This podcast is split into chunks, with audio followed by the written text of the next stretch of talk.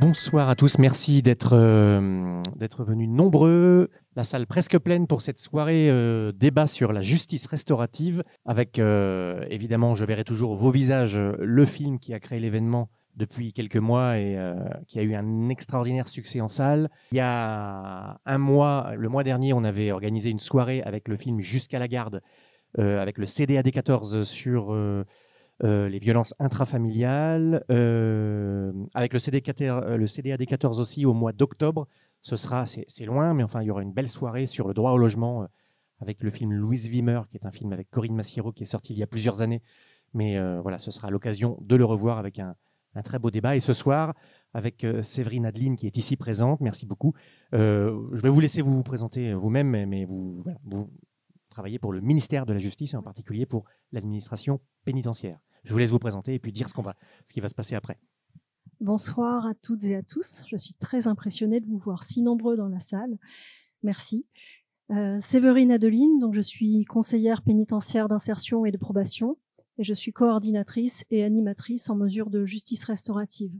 Donc comme le disait Olivier, donc le, le thème du film c'est la justice restaurative qui existe dans la loi depuis 2014, dont on a peu entendu parler, mais là, il y a un très beau coup de projecteur, donc euh, on en profite. Et après ce film, je vous propose qu'on échange sur cette thématique.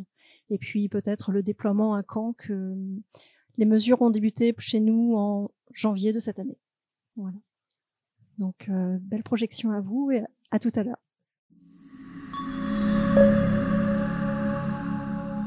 Oui, bonsoir. Euh, moi, c'est juste au niveau d'une définition euh, pourquoi pas justice réparatrice? Pourquoi justice restaurative? Eh bien, voici une première question à laquelle je ne saurais pas répondre, puisque euh, la sémantique a été discutée, euh, qu'au Canada, on parle de justice réparatrice, en Belgique, justice restauratrice, et en France, justice restaurative. Donc moi j'ai une question. Le film il est très bien fait. Il explique bien le travail euh, euh, mis en pratique, enfin pour arriver à animer ces, groupes. Et ma question, c'est, euh, c'est vrai que le service pénitentiaire, jusqu'à présent, était plus axé sur les auteurs et qu'on parle rarement des victimes. Et qu'est-ce qui a déclenché le fait que vous vous intéressiez à mettre en place justement cette justice restaurative au niveau du Calvados, enfin, mm. alors que ça existe depuis 2014 alors déjà pour ceux qui ne connaissent pas le service pénitentiaire d'insertion et de probation, donc c'est un service de l'administration pénitentiaire euh, qui, qui existe dans chaque département de France. Il y a des conseillers d'insertion et de probation, comme vous avez pu entendre, ces PIP, qui interviennent et qui, euh, qui, euh, qui, en fait, on travaille auprès des personnes placées sous main de justice. On travaille sous mandat du juge d'application des peines ou sous mandat du, parquet. Notre mission, c'est de réduire le, de travailler avec les personnes en vue de la réduction du risque de récidive, en favorisant leur réinsertion. Et on utilise de plus en plus d'outils criminologiques. Euh, le service pénitentiaire d'insertion et de probation donc, a vocation à travailler avec les auteurs, mais on oublie souvent la place de la victime, euh, qui, et pourtant on a vocation à travailler également avec elle. Donc on a des liens dans le cadre, par exemple, des enquêtes victimes quand une personne sort d'un établissement pénitentiaire et que euh, nous faut aller vérifier que que la personne euh, euh, souhaite, par exemple, une interdiction d'entrer en, relation. S'il il est besoin, il est nécessaire de protéger la, la, victime. Donc on peut avoir des liens directs. On a également des liens dans le cadre des, des dommages et intérêts qui peuvent être délivrés je m'interrogeais depuis longtemps justement sur la place de la victime et la loi qui a introduit la justice restaurative dans les textes, c'est la loi du 15 août 2014. Euh, j'ai euh, deux ans plus tard, pour ma part en tout cas, euh, entendu parler de, la justice restaurative et ça a résonné très fort avec, mes valeurs. donc on est un certain nombre de conseillers d'insertion et de probation à s'être penchés sur la question. Et donc, ce n'est pas antinomique avec euh, notre mission première que d'intervenir auprès des, auteurs. Loin de là, justement, puisque dans le cadre de nos entretiens, on n'oublie absolument pas la victime et on travaille autour de la place de la victime. Mais quand on se trouve euh, dans le cadre d'entretiens individuels ou même dans le cadre de prise en charge collective qu'on peut mettre en place, eh bien, qui, qui de mieux placé que la victime pour échanger avec l'auteur et, faire prendre conscience du préjudice qui a été causé. On a beau en parler, voilà, il n'y a pas mieux que les mots ou tout ce que la victime pourra apporter par elle-même. Et, pour finir sur ce point, le Code pénitentiaire, dans sa version de mai 2022, dit que l'administration pénitentiaire a euh, pour objet d'œuvrer à la mise en œuvre de mesures de justice restaurative. Donc la question ne se pose plus, nous sommes bel et bien euh, aptes et compétents pour mettre en œuvre ce type d'accompagnement. bonsoir. Euh, j'avais deux questions, je vais essayer d'être bref. Euh, la première, c'est sur le film, c'est pourquoi, d'après vous, les deux personnes qui sont censées conduire le groupe euh, sont ceux qui le conduisent le moins? C'est une interprétation, mais je, voudrais vous, entendre euh, là-dessus. Et sur la deuxième, sur Elodie Bouchès, je crois qu'elle s'appelle, oui, sur la relation, je voudrais savoir si vous êtes euh, supervisé et formé pour ce type de travail, euh, parce que euh, je crois qu'il y a une victime dans, entre Adèle et Benjamin, c'est bien elle, parce qu'il me semble que sa vie personnelle se délite au fur et à mesure de, des neuf mois de, du, travail. Et elle a, on pourrait presque appeler ça un moment de supervision avec Denis Podalides, mais justement, elle conteste le principe de la justice restaurative presque au moment où elle demande, en fait c'est elle qui demande de l'aide. Elle demande de lui faire confiance. Oui, mais elle, elle demande, je crois, de, l'aide en tant que personne. Voilà. Donc euh, voilà, merci. Alors sur la première question, c'est la posture de l'animateur en justice restaurative. C'est-à-dire que on ne choisit pas les personnes qui viennent à la justice restaurative, on les accompagne dès lors qu'elles ont une demande.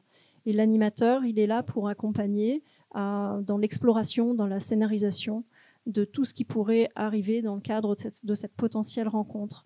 L'animateur, il va au rythme des personnes et surtout, il n'est pas là pour dire ah, ce serait intéressant de travailler ceci ou de travailler cela. Il, euh, il va au bout de ce qu'amène la, personne, autant l'auteur que la victime.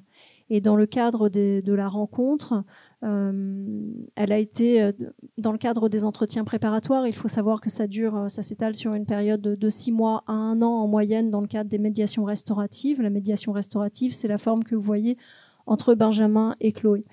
quand la rencontre arrive, si elle arrive, le, le médiateur, l'animateur, n'a pas à prendre la parole. Il est là juste entre guillemets, pour veiller à la sécurité. C'est ce que, disait euh, l'animatrice, à la sécurité euh, physique et psychologique des personnes. Mais on n'ira à la rencontre que si les personnes se sentent prêtes et si l'animatrice, l'animateur estime que tout est sécurisé. Et donc pour en venir à la seconde question, euh, oui, en tant qu'animateur, animatrice, donc nous sommes formés à, exercer et nous avons une supervision, une supervision clinique, euh, puisque la justice restaurative, ce n'est pas du soin et nous ne sommes pas soignants, même s'il ne faut pas nier les, effets psychologiques que, que ça engendre. Euh, donc à Caen, nous sommes quatre, euh, quatre animatrices à être formées, autant aux médiations restauratives qu'aux rencontres détenues victimes et condamnées victimes. Et nous avons un superviseur qui est là au premier rang, Monsieur Suard, que je remercie, et puis nous avons aussi euh, au fond de la salle une future peut-être euh, superviseuse. Donc on a de la chance, on a, cette chance d'être accompagné euh, par des professionnels qui ont de l'expérience, puisque notamment Monsieur Suard, psychologue, psychothérapeute familial, je pourrais vous laisser la parole, a mis en place à exercer sur le Calvados des mesures de justice restaurative il y a plusieurs années. En fait, je ne savais pas au départ que ça s'appelait de la justice restaurative. J'ai travaillé en prison avec des auteurs de crimes sexuels intrafamiliaux, qu'on appelle inceste maintenant. Et j'ai eu l'occasion, enfin ça s'est trouvé comme ça, la possibilité que des victimes viennent voir leur auteur et que je médiatise la rencontre entre l'auteur et la victime. J'ai appris par la suite que ça, en Belgique, ça s'appelait de la justice restauratrice et que chez nous par la suite, alors ça c'était en, en 1995, donc c'est quand même très ancien.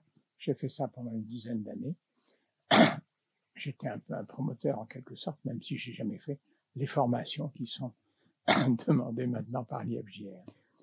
Et euh, j'ai donc accepté dans le, le groupe projet mis en place par Séverine de jouer un rôle de superviseur. Et je dois dire que j'ai admiré la manière dont, parce que ce, qu'évoquait une, dans le film une des, une des animatrices, c'est qu'elle ne pourrait pas s'occuper de d'histoires de violences sexuelles, qu'elle est plus à l'aise avec les, les vols, les braquages, etc. Bon, moi, j'ai eu l'occasion de travailler surtout avec des histoires de, violences sexuelles, et j'ai pu remarquer dans la supervision qu'on a pu commencer à faire, la capacité que tu avais, Séverine, de d'être autant à l'écoute de l'auteur que de la victime, sans avoir un, regard euh, ni jugeant ni euh, questionneur, mais que tu prenais les choses comme elles arrivaient. Ça, marche. Merci. Cette supervision, elle est, primordiale pour nous puisque euh, ça nous permet de, sécuriser. Par exemple, lors de notre supervision, on a décidé ensemble euh, j'ai eu besoin de, l'accord de Monsieur Suard pour, euh, dire euh, OK, on porte la demande à, l'autre partie. Et puis, et puis aussi, c'est le superviseur qui nous renvoie vers, vers la, partie, la première partie, pour ma part, en disant Ah, là, t'as pas suffisamment exploré, ce serait bien d'aller vérifier ça. Voilà. Donc ça permet de sécuriser. Euh, de fait, oui, moi j'avais une autre question. Donc, euh, je suis justement psychothérapeute spécialisée en psychotraumatologie. Je travaille au sein d'une association canaise qui prend en charge les victimes de violences sexuelles.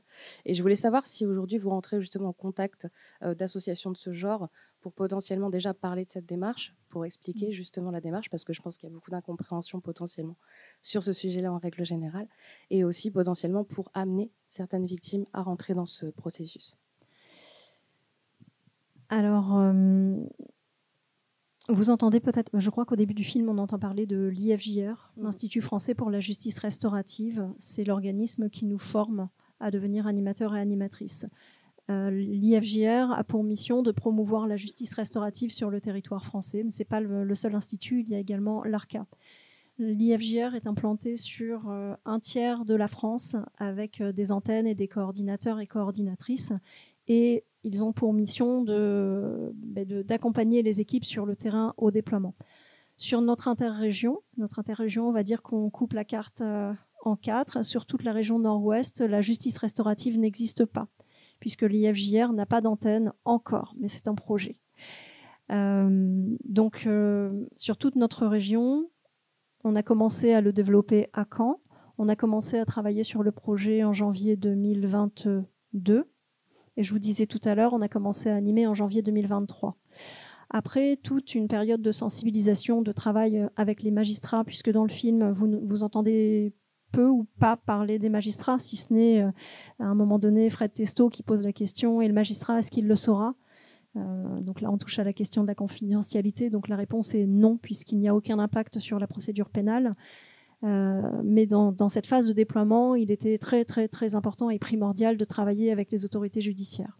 Donc ça, ça a déjà demandé un certain temps. Et en parallèle, il y a aussi tout un travail qui est fait avec les associations d'aide aux victimes. Alors euh, sur le territoire, donc il y, a, la CJM, mais il y a également le, CIDFF, le Centre d'information des droits des femmes et des familles, et l'association Revivre.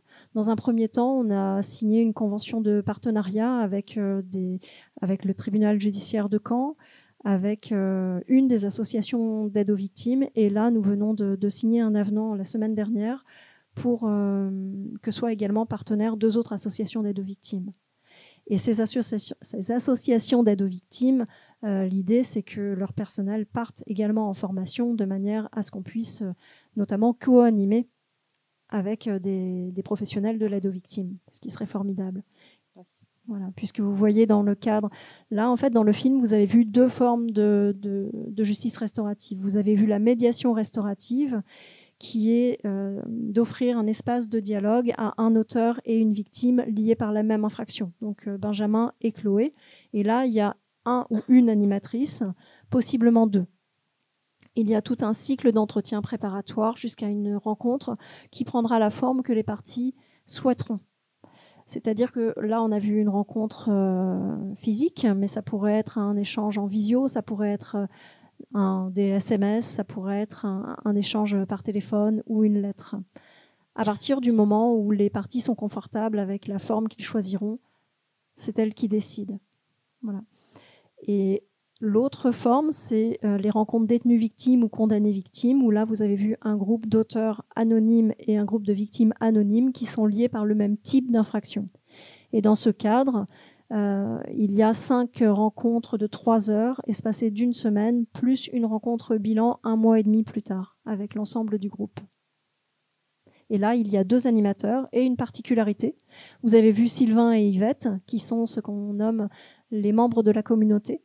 Et les membres de la communauté, ce sont deux personnes de la société civile qui sont formées à cette fonction particulière, qui sont formées à cette posture, puisque, comme vous avez pu le voir, ils n'interviennent pas.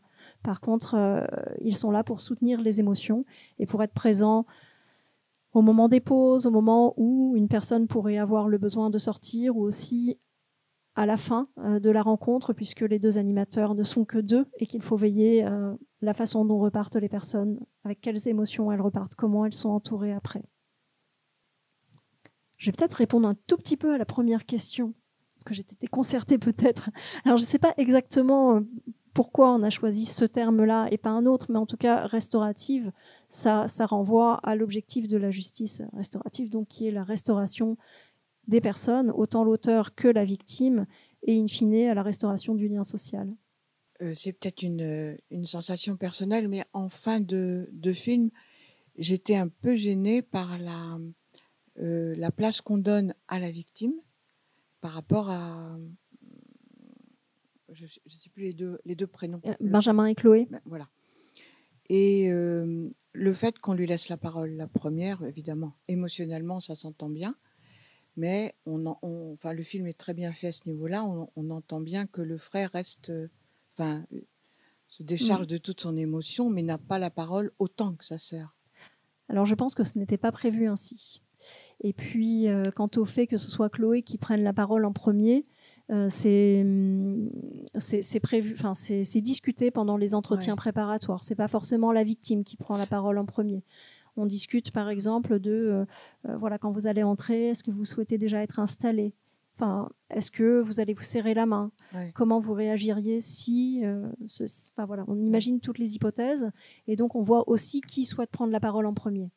En, tous les cas, je suis juste un peu gênée par mm. l'idée que qu'on imagine les personnes repartir comme ça dans mm. leur solitude et enfin et, et aussi oui que l'animatrice soit seule même, euh, mm. même pour deux, je trouve que c'est particulièrement lourd. Alors les textes laissent la possibilité que ce soit un seul animateur, bien sûr, dans les faits, mm. et j'espère qu'à quand on y arrivera très vite, il, y, aura, il y aura suffisamment de, professionnels formés pour qu'on anime à deux. Mm. Il y a d'ailleurs deux collègues qui, euh, qui, ont commencé une mesure là en animant, en co-animant.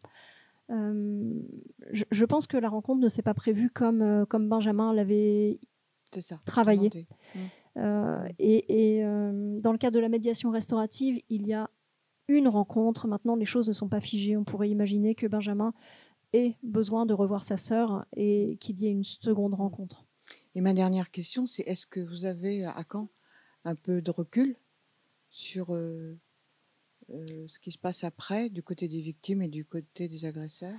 Alors euh, sur le territoire, donc c'est l'Institut français pour la justice restaurative qui mène une enquête qualitative auprès des, participants, donc euh, auteurs, victimes, mais aussi intervenants et membres de la communauté. Donc je dis bien enquête qualitative puisqu'il ne s'agit pas d'une étude, et c'est bien là l'objet de, tout le travail, tout ce vers quoi on se dirige en France pour justement euh, savoir un petit peu ce qui se passe au-delà de, de cet après. C'est-à-dire que L'IFJR prend contact dans les, euh, dans les 3 à 6 mois après les rencontres avec les parties. Et là, il n'y a quasiment que des bénéfices. Un sentiment d'apaisement, une parole qui a été libérée. Euh, il parle de, Beaucoup sont allés chercher euh, l'humain derrière l'auteur, où, les victimes aussi ne sont plus restreintes dans leur qualité de victime il y a beaucoup, beaucoup de, choses positives qui ressortent. Maintenant, il est vrai qu'on s'interroge, on s'interroge sur l'après. Qu'est-ce qui se passe après euh, Voilà, six mois, un an, trois ans après, qu'est-ce qui se passe? Qu'est-ce que c'est venu bouger? Il y a un projet. Alors voilà.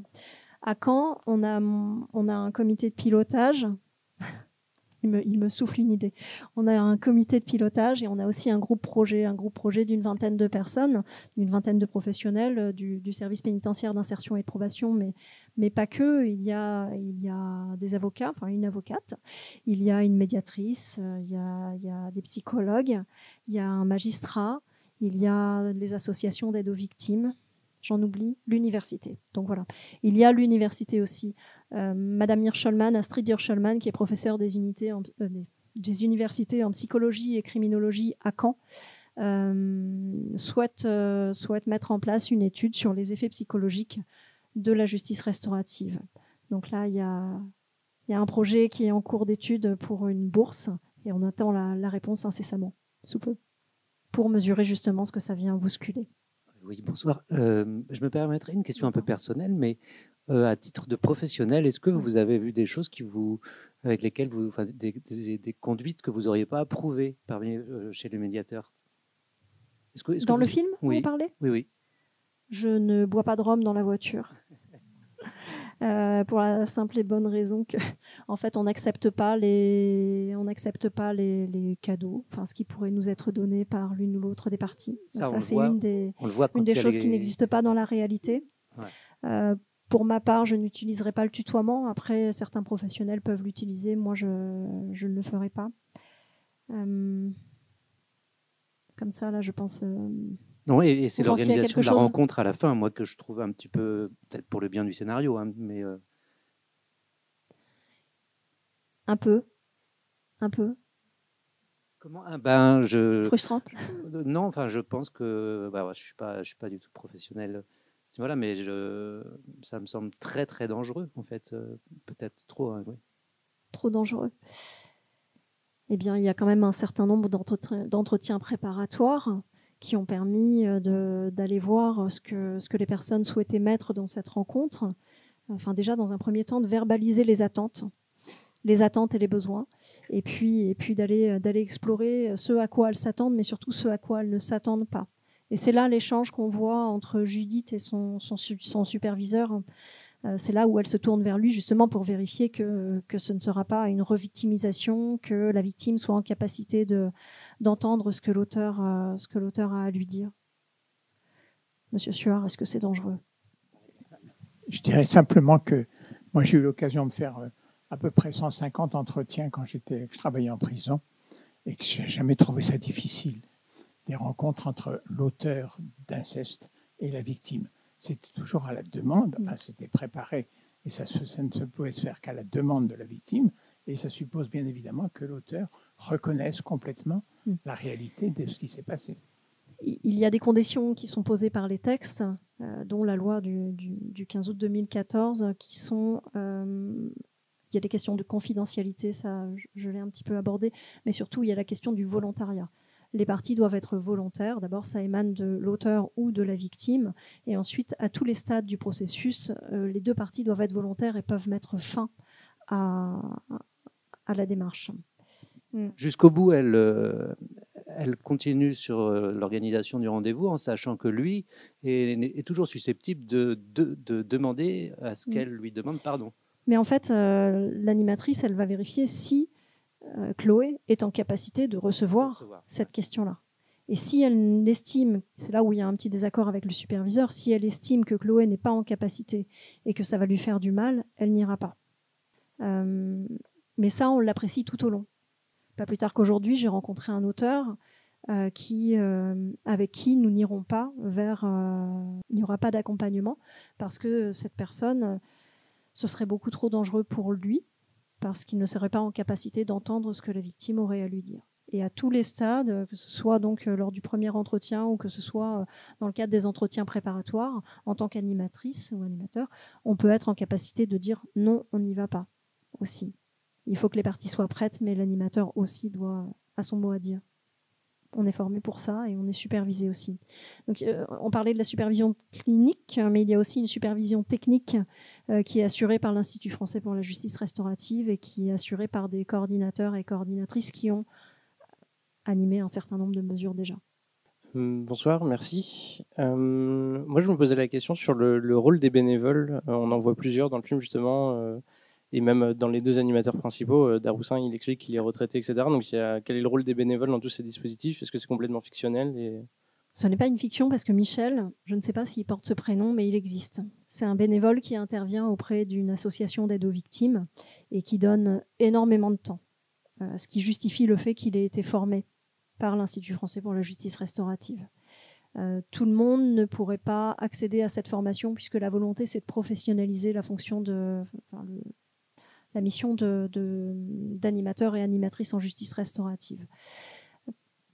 Après, vous avez vu deux membres de la communauté qui sont donc des personnes de la société civile qui ont un intérêt pour la justice restaurative, pour les individus en tant que citoyens, et qui viennent dans les rencontres détenues victimes ou condamnées victimes pour dire euh, je m'intéresse, nous nous intéressons à votre devenir et nous souhaitons participer activement à ces, à ces rencontres pour vous soutenir. Et donc ils sont formés à être dans une posture d'écoute dans laquelle ils, n'interviennent pas et ils ont un accueil qu'on dit inconditionnel. Donc il y a vraiment les membres de la communauté, ces deux personnes-là, et puis Michel, c'est quelqu'un qui est vraiment à la marge. Bonsoir. Euh, j'ai beaucoup aimé le film euh, et il y avait beaucoup d'émotions. Et à la fin, j'ai trouvé super que, que Gilles Lelouch demande aux prisonniers euh, un petit papier sur lequel il pourrait écrire son numéro de téléphone parce qu'il propose de l'aider à, à, faire les recherches. Et, et donc, et j'aimerais que votre réponse soit oui. Mais est-ce qu'on peut imaginer que ça se passe réellement comme ça? Ma réponse est oui, puisque les parties sont libres de faire euh, ce qu'elles entendent. On fixe pas d'interdit à ce niveau-là.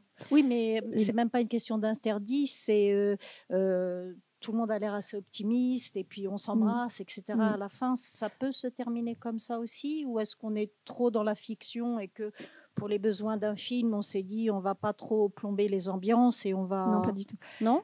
À la fin, quand vous voyez euh, les animatrices devenir formatrices et qu'elles disent euh, votre entourage vous dira que euh, je sais plus quels sont les mots. En fait, ça se passe réellement comme ça. Voilà, ça, se passe comme ça, ça, ça. Généralement, ça se termine bien. même, je dirais même que la réalisatrice n'est pas allée jusqu'à montrer le fait qu'ils s'échangeaient des, des, des, cadeaux, mais ça arrive régulièrement qu'ils s'échangent des objets. Après, vous dire qu'ils se seront revus ou pas, ça je ne sais pas. En tout cas, euh, que, ce geste soit ait existé et soit permis, euh, c'est bien possible, oui. Jeanne Herry, elle a, elle a fait un travail de documentation de trois ans avant de, réaliser ce film.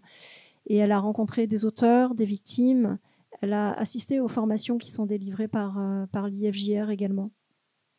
C'est pour ça que ça empreint de, beaucoup de réalité. Je l'ai je l'ai rencontré, euh, je l'ai rencontré à une avant-première. J'ai rencontré Miu Miu, Fred Testo et euh, oui, qui expliquait que euh, bah, qu'en fait elle cherchait un sujet de, film après Pupille, qu'elle n'avait pas prévu quel sujet elle allait aborder, mais que la justice l'a toujours intéressée, passionnée. Elle voulait faire un film sur les procès. Et puis l'idée a été prise par un autre réalisateur peu de temps avant. Donc elle a cherché, et dans ses recherches, elle est tombée sur, euh, sur la justice restaurative. Elle a été touchée par, euh, ce, principe-là. Et pour nous, c'est vraiment un bel outil pour, faire connaître la justice restaurative à l'ensemble de la société, puisque la loi est passée assez inaperçue. Et là, on, regardait tout à l'heure, il y a 1 130 000 spectateurs qui l'ont vu. Et quand on se dit qu'il y a un mois et demi, deux mois, euh, ben, ce million de spectateurs ne savait pas que la justice restaurative existait, ben, on peut lui dire un grand merci de ce coup de projecteur. Pour revenir euh, au fait que des fois, il n'y a pas la rencontre au total, euh, comment ça se passe de chaque côté du coup? Est-ce que vous continuez à travailler euh, encore un peu plus longtemps de chaque côté? Et comment fait bah, chacun des partis pour gérer cette non-rencontre? Eh bien, en fait, c'est quelque chose qui est travaillé dès le début. C'est-à-dire que chaque partie sait que à tout moment, l'autre partie peut, peut arrêter. Mais déjà, au tout début du processus, quand l'auteur ou la victime euh, fait appel à, un professionnel de la justice restaurative, on le prépare à ce que la demande sur laquelle il travaillera, sur laquelle il posera des mots et qui sera portée à l'autre partie puisse, puisse être refusée. À ce stade-là, on pourrait proposer une autre même plus tard, on pourrait proposer une autre forme de, mesure. bien souvent, si on part par exemple sur une mesure de médiation restaurative directe, c'est-à-dire l'auteur et la victime liés par la même infraction, aussi, on pourrait aussi proposer une médiation restaurative indirecte avec une personne qui a subi les mêmes, actes. Ou alors on pourrait proposer aussi une médiation une, une rencontre détenu-victime. Ou alors, malheureusement, les auteurs ont pas. Il arrive qu'il y ait plusieurs victimes et que ça, puisse avoir du sens avec d'autres victimes. Et quant à, la victime, on pourrait trouver un, autre auteur aussi qui, qui ait commis les mêmes faits. Donc on pourrait proposer autre chose, mais il y en a certainement euh, qui décident de s'arrêter là parce que leurs demandes, leurs attentes étaient précises et qu'elles ne seraient pas satisfaites autrement. Tout est envisageable. En tout cas, on propose. Mais il faut déjà le temps d'accepter que ce dans quoi elles se sont engagées s'arrête. Je ne sais pas si c'est lié à la fiction, du film ou si c'est, euh, ça correspond à une réalité. C'est vrai qu'on a quand même le sentiment que la médiation euh, en collectif et euh, avec, alors c'est à la fois effectivement une même thématique. Ce sont des victimes et des auteurs, mais c'est pas dans la même. Il n'y a pas d'interaction personnelle et on a quand même l'impression que le processus est quand même, même si c'est c'est compliqué, il y a de la colère, de la tension, euh, de l'agressivité parfois. Enfin, mm. euh, finalement, c'est vrai que l'issue euh, laisse entendre que, que c'est plus simple finalement d'avoir de, cette confrontation translatée vers pas, pas l'interlocuteur réel de mm. la, de, du fait. Alors, je ne sais pas si c'est plus simple. Ça répond aux attentes de certains et ça ne répond pas aux attentes d'autres. Euh, il y en a vraiment qui souhaitent rencontrer euh, l'auteur des actes et qui envisageraient aucune autre mesure des auteurs qui comment? Qui, souhaiteraient, qui ne souhaitent rencontrer que, que, la victime de, leurs actes. Après, ce qui est assez, j'ose le dire, hein, magique, mais ça c'est dans l'animation de groupe de manière générale. Tout à l'heure, vous disiez, ah, l'animateur intervient peu. Euh, bah, c'est un peu la magie du groupe qui s'autorégule tout seul. Et là, on voit qu'il y a un groupe d'auteurs et un groupe de victimes liés par un même type d'infraction, et pourtant ça match, euh, parce qu'on a aussi veillé dans la sélection à ce que les attentes soient concordantes. Mais euh, voilà, il n'est pas nécessaire que ce soit les auteurs et les victimes liés par la même infraction pour obtenir des, réponses, pour pouvoir poser les questions. C'est ce qu'on ce qu'on voit là. La parole, elle est libre. et elle vient restaurer aussi. oui, la sensation sur la médiatisation à deux d'un gouffre euh, qui s'ouvre euh, pour l'un comme l'autre. Hein. C'est très impressionnant. Pendant la préparation? Non, et puis sur la séance finale. C'est vrai que voir une clôture dans ces conditions, je, suis d'accord avec quelqu'un qui l'a dit mmh. tout à l'heure, c'est un peu questionnant.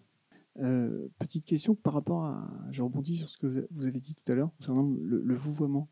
Parce que je trouve que dans le film, le fait qu'il passe du vouvoiement au tutoiement, ça, ça, ça, ça casse les, les, les, codes, les filtres, et, que du coup, la, la, relation devient un peu plus naturelle. Et du coup, le fait que vous, vous, vous ayez euh, indiqué que, que, vous ne faisiez pas ça, est-ce que c'est pour vous protéger vous, ou est-ce que euh, c'est vraiment là, pour le coup, aussi lié euh, au film et à la fiction? Ah non, je pense qu'il y a vraiment des professionnels qui peuvent utiliser le tutoiement. Et là, c'est ma posture à moi, euh, qui est la même dans ma fonction de, conseillère d'insertion et de probation.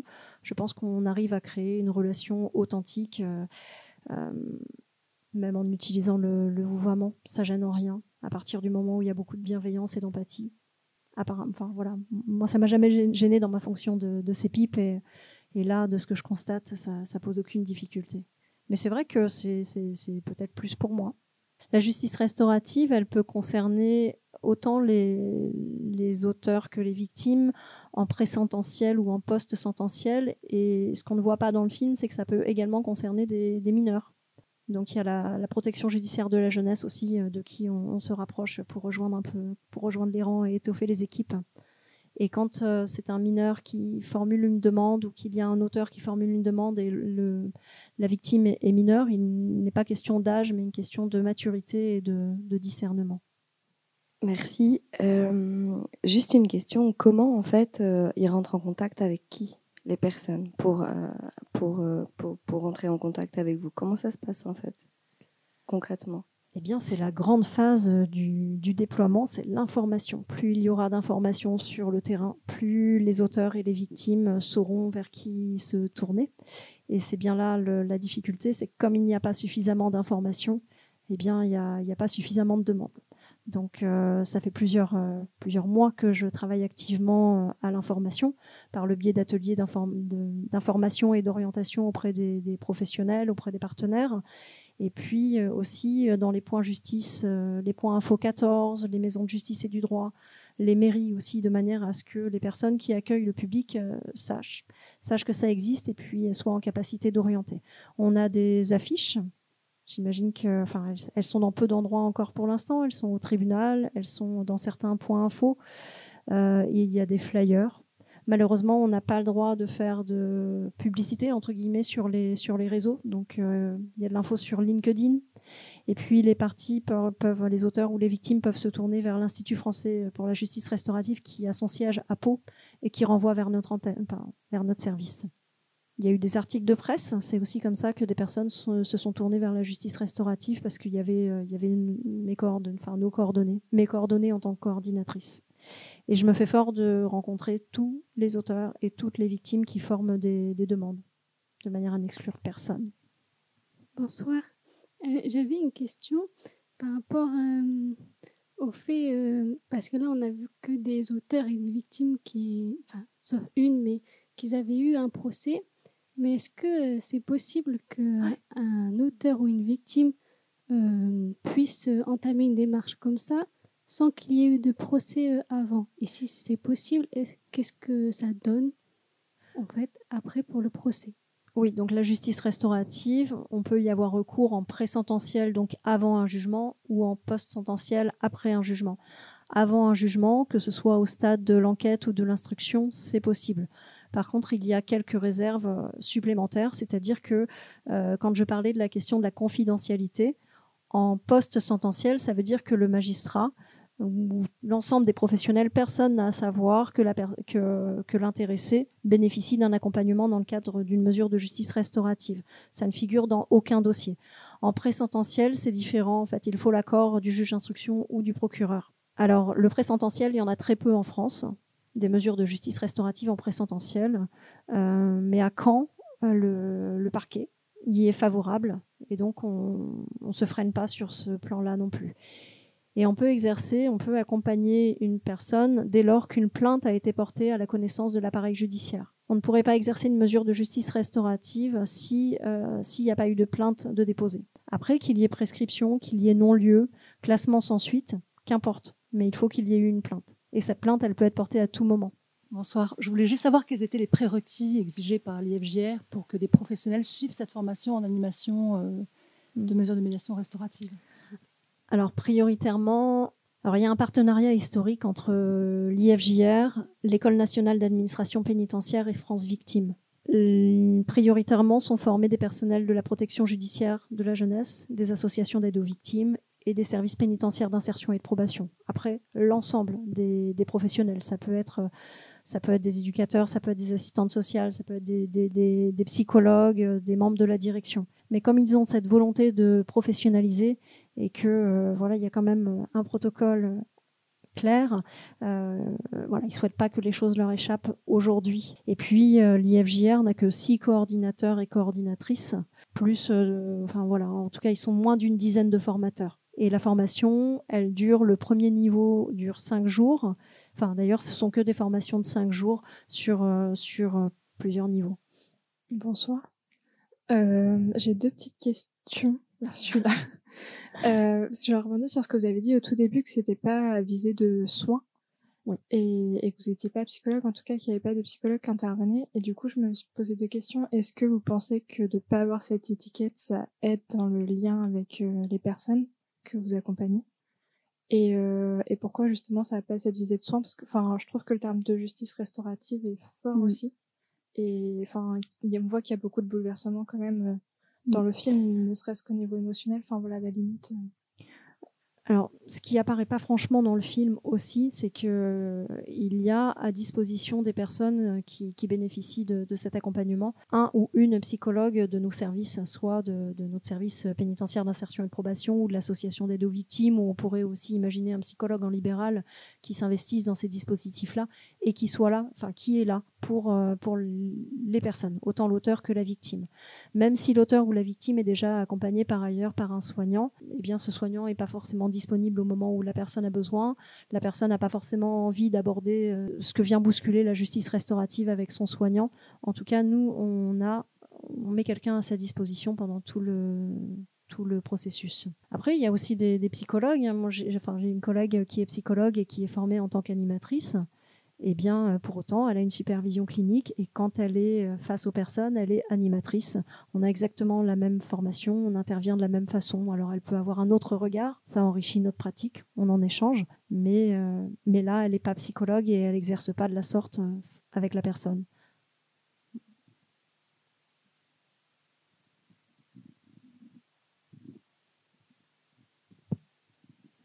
Il est plus de 23 heures, non là? Je sais pas.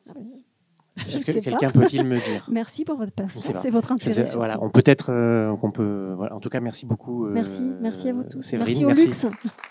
Merci.